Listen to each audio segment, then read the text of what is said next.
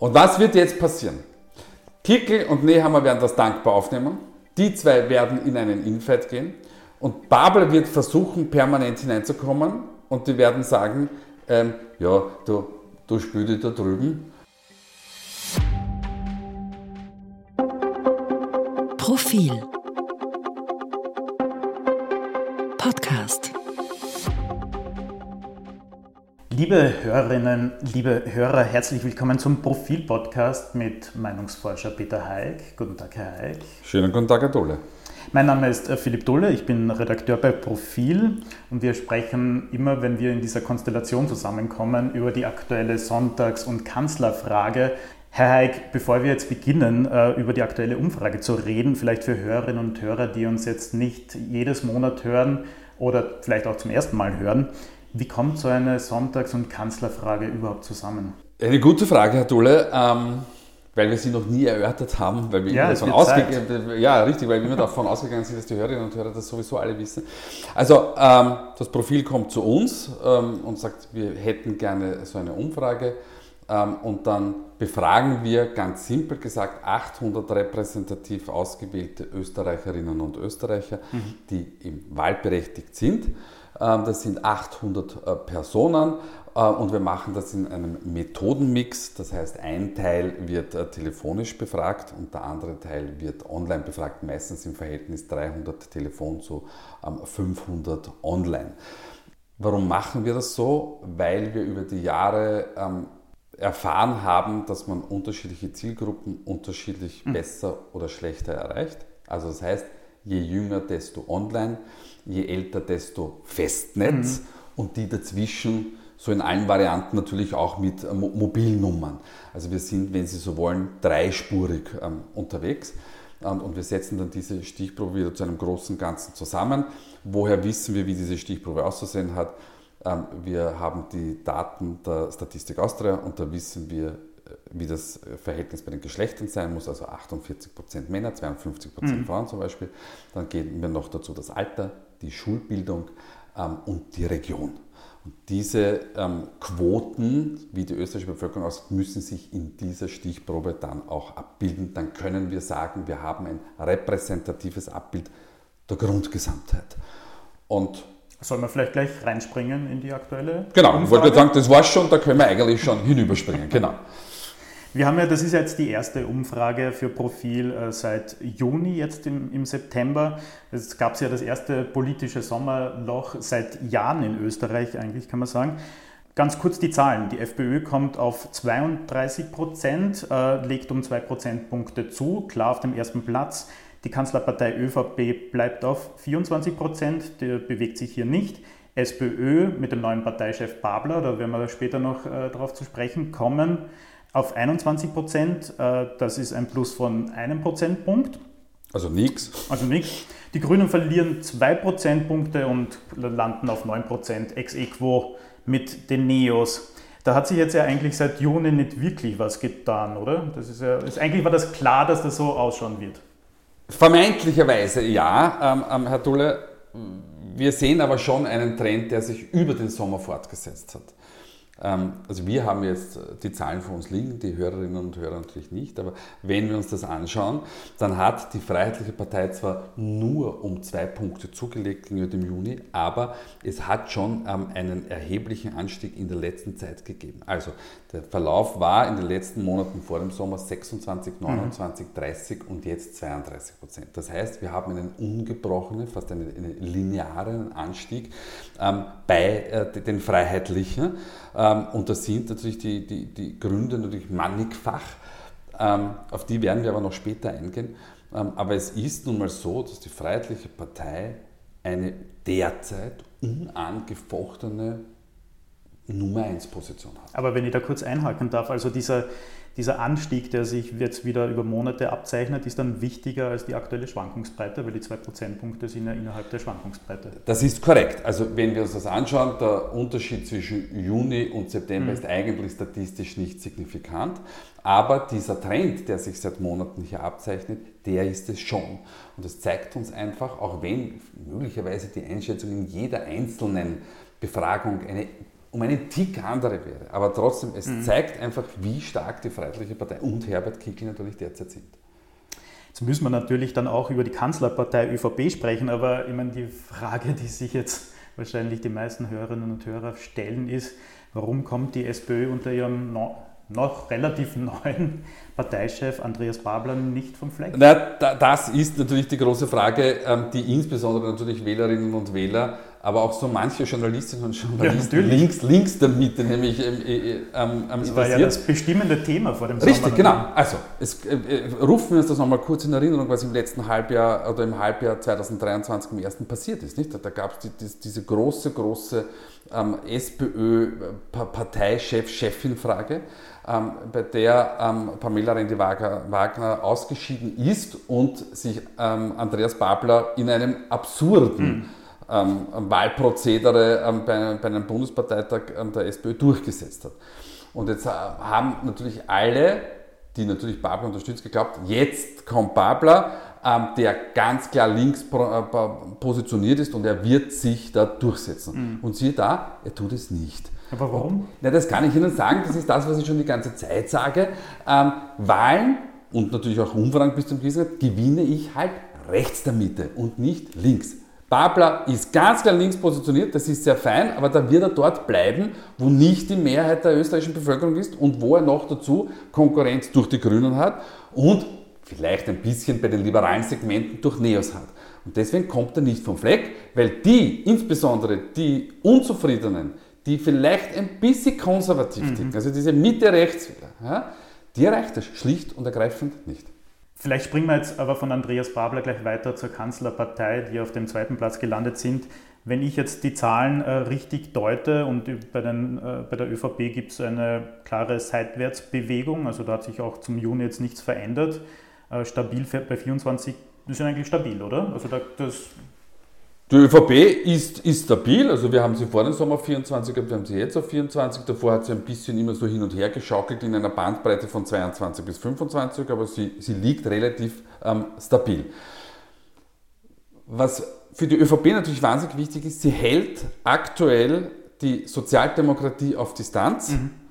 und kümmert sich jetzt mehr oder weniger um den davoneilenden ähm, mhm. Herbert ja, ja. Kickel.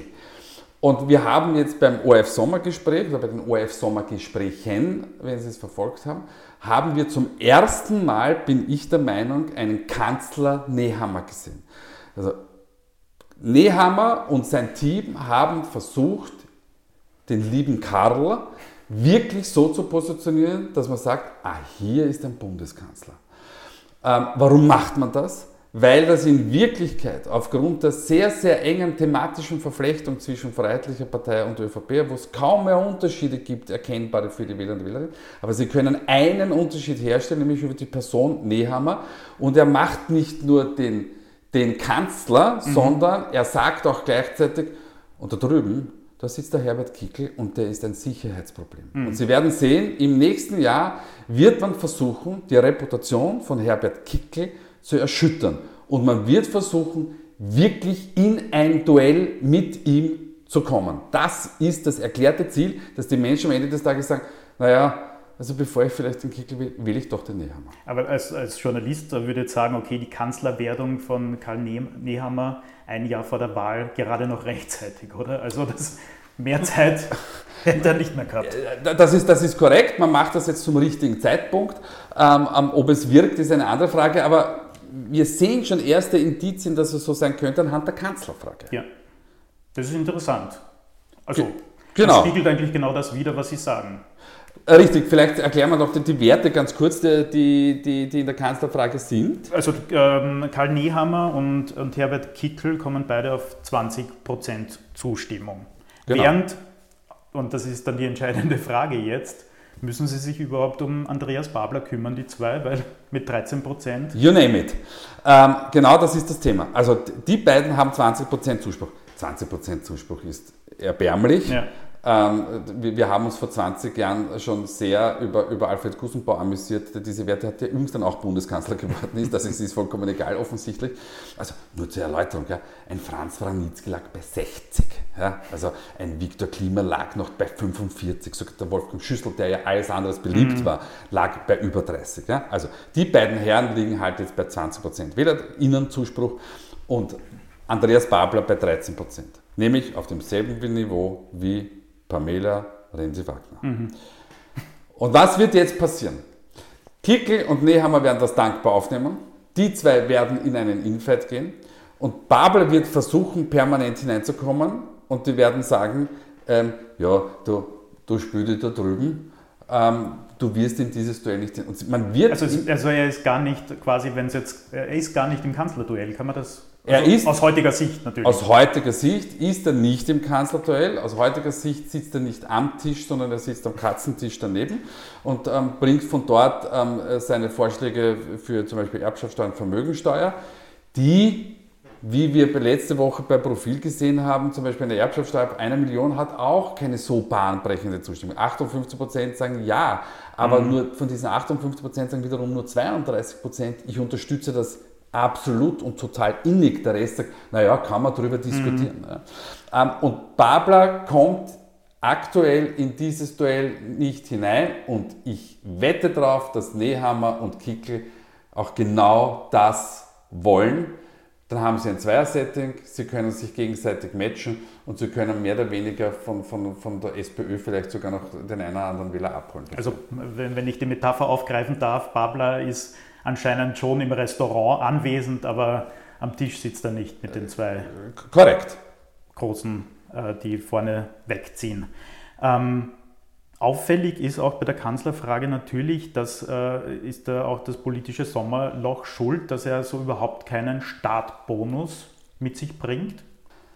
Naja, ja, vielleicht. Ähm, aber, aber er hat ja diese, diese Bundesländertour oder Bezirkstour mhm. jetzt gemacht. Ähm, im, im 1 zu 1 jetzigen persönlichen Setting soll Babler sehr, sehr überzeugend sein.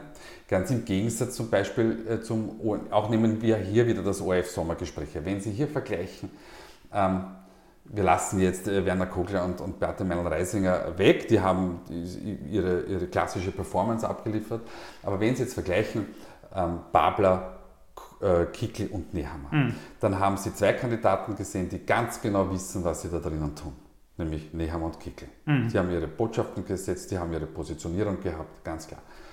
Andreas Babel ist drinnen gesessen, man hat das Gefühl, es ist ein, ein nettes Gespräch ähm, einem, was nicht, bei einem Café, aber man hat nicht gemerkt, welche, man hat erstens nicht gewusst, welche Rolle hat er. Ist er ein, ein angriffiger Oppositionspolitiker? Ist er ein äh, Kämpfer für soziale Rechte? Also man, man, irgendwie war er amorph. Und, und, irgendwie muss er auch schon den Kanzler fast, äh, also den Anspruch stellen ja, zumindest. Ja, aber ich, ich muss es nicht unbedingt.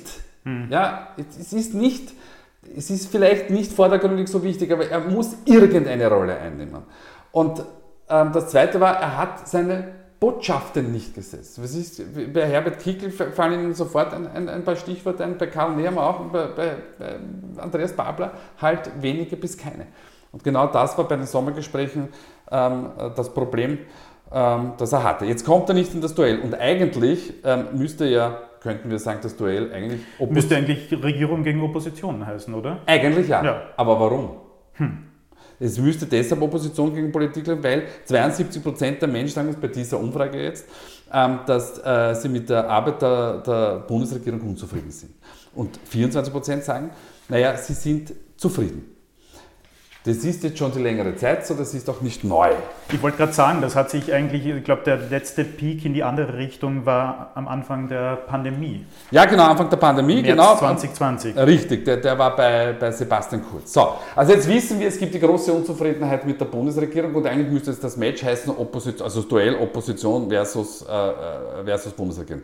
Aber das Team Bundesregierung gibt es nicht mehr. Mhm. Und das ist jetzt der Punkt. Also, die Grünen und Nehammer und die ÖVP machen natürlich ihre Arbeit weiter. Ich gehe davon aus, dass sie nicht früher wählen lassen werden wollen.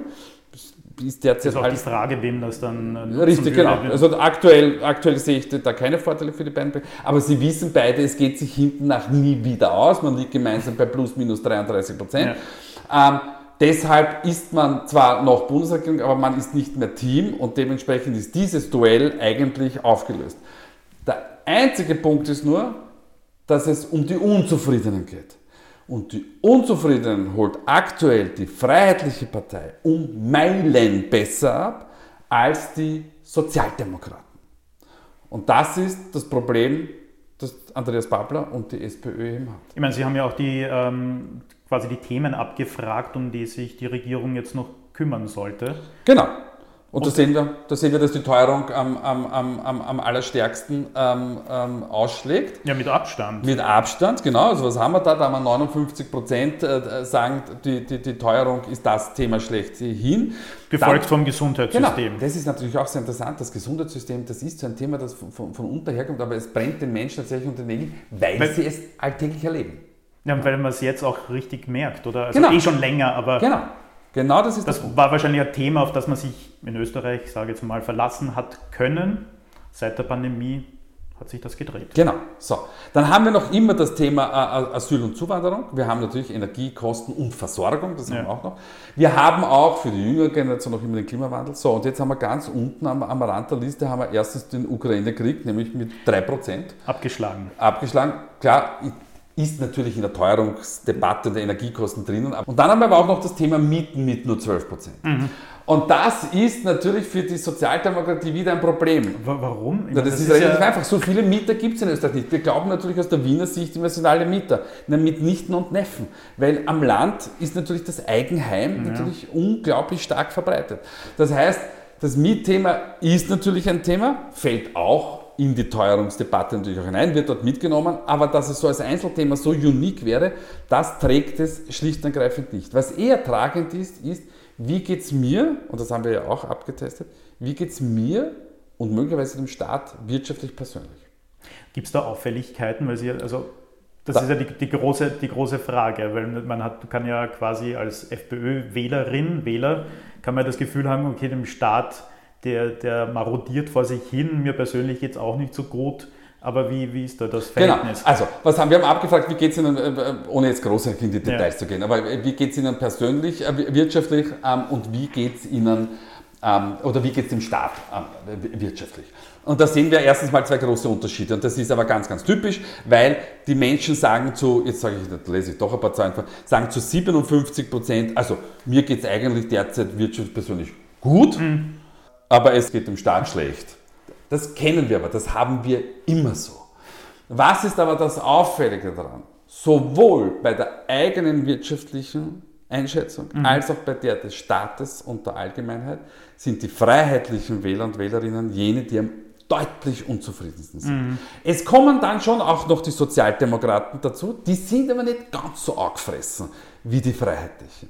Und das ist das große Asset von der, der Freiheitlichen und von, von Herbert Kickl. Sie schaffen es ganz, ganz, ganz gezielt, diese Menschen A anzusprechen oder B auch Botschaften zu kreieren, die den Menschen auch suggerieren, ähm, dass es schlecht ist. Weil das ist ja etwas, ähm, was, äh, was, was man auch bis zu einem gewissen Grad können muss. Also das ist vielleicht ethisch nicht so toll, aber es ist halt Handwerkszeug, dass man den ja. Menschen, ähm, also wenn Sie, wenn Sie freiheitliche Medien sehen, weil die Freiheitlichen brauchen ja keine offiziellen Medien mehr. Sie ja, haben ihre eigenen Medien mehr. Und wenn Sie dort natürlich hineinschauen, na, da fürchte ich mich nach einer Woche auch. Also da, da finde ich auch, dass, dass, die Welt am, am, Untergehen ist. Aber das können Sie halt und das machen Sie gut und Sie adressieren ganz klar diese Ängste und diese Sorgen, die die Menschen haben und sagen, wir haben die Lösung, weil die anderen haben sie nicht. Also das Thema, also Asyl und Migration anscheinend jetzt also nicht mehr das Top-Thema ist, was die Regierung jetzt angehen sollte, setzt die Freiheitliche Partei gezielt auch auf andere Themen. Kann man das so zusammenfassen? Sie haben, was die Freiheitlichen geschafft haben, ist eine Themenfelderweiterung. Mhm. Und sie haben diesen Bogen, den, diesen, nennen wir es Angstbogen, mhm Erweitert. Ähm, haben sie einfach erweitert und haben ihn auf andere Themenbereiche auch aus, äh, ausgedehnt. Und natürlich spielt ihnen da auch sowohl die Ukraine-Krise ähm, mit den ganzen Folgewirkungen als natürlich auch noch die letzten Wellen der Pandemie. Das spielt ihnen in die Karten, weil sie hier immer ganz klar positioniert waren. Also Herr Heik, wie, wenn Sie das jetzt auf zwei, drei Sätze zusammenfassen müssten, die aktuelle Situation, die Umfrage, wie, schauen, wie stehen wir jetzt da? Es ist relativ simpel, die Freiheitlichen glasklar auf Platz 1. Babler kommt nicht ins Duell um die Kanzlerschaft ähm, und die Freiheitlichen schaffen es deutlich besser als die Sozialdemokraten, die Unzufriedenen abzuholen. Aber warten wir ab, wie sich Karl Nehammer in den nächsten Monaten noch entwickeln wird. Herr Hayek, vielen Dank für diese Analyse und es war sehr erhellend heute, möchte ich noch sagen. Vielen Dank auch. Äh, liebe Hörerinnen, liebe Hörer, vielen Dank fürs Zuhören. Wir hören uns wieder im Oktober und bei Fragen oder Anregungen an uns oder wir nehmen auch gern Kritik äh, in Kauf, äh, bitte gerne an podcasts.profil.at. Vielen Dank, Herr Hayek. Dankeschön. Mehr zum Thema auf Profil.at.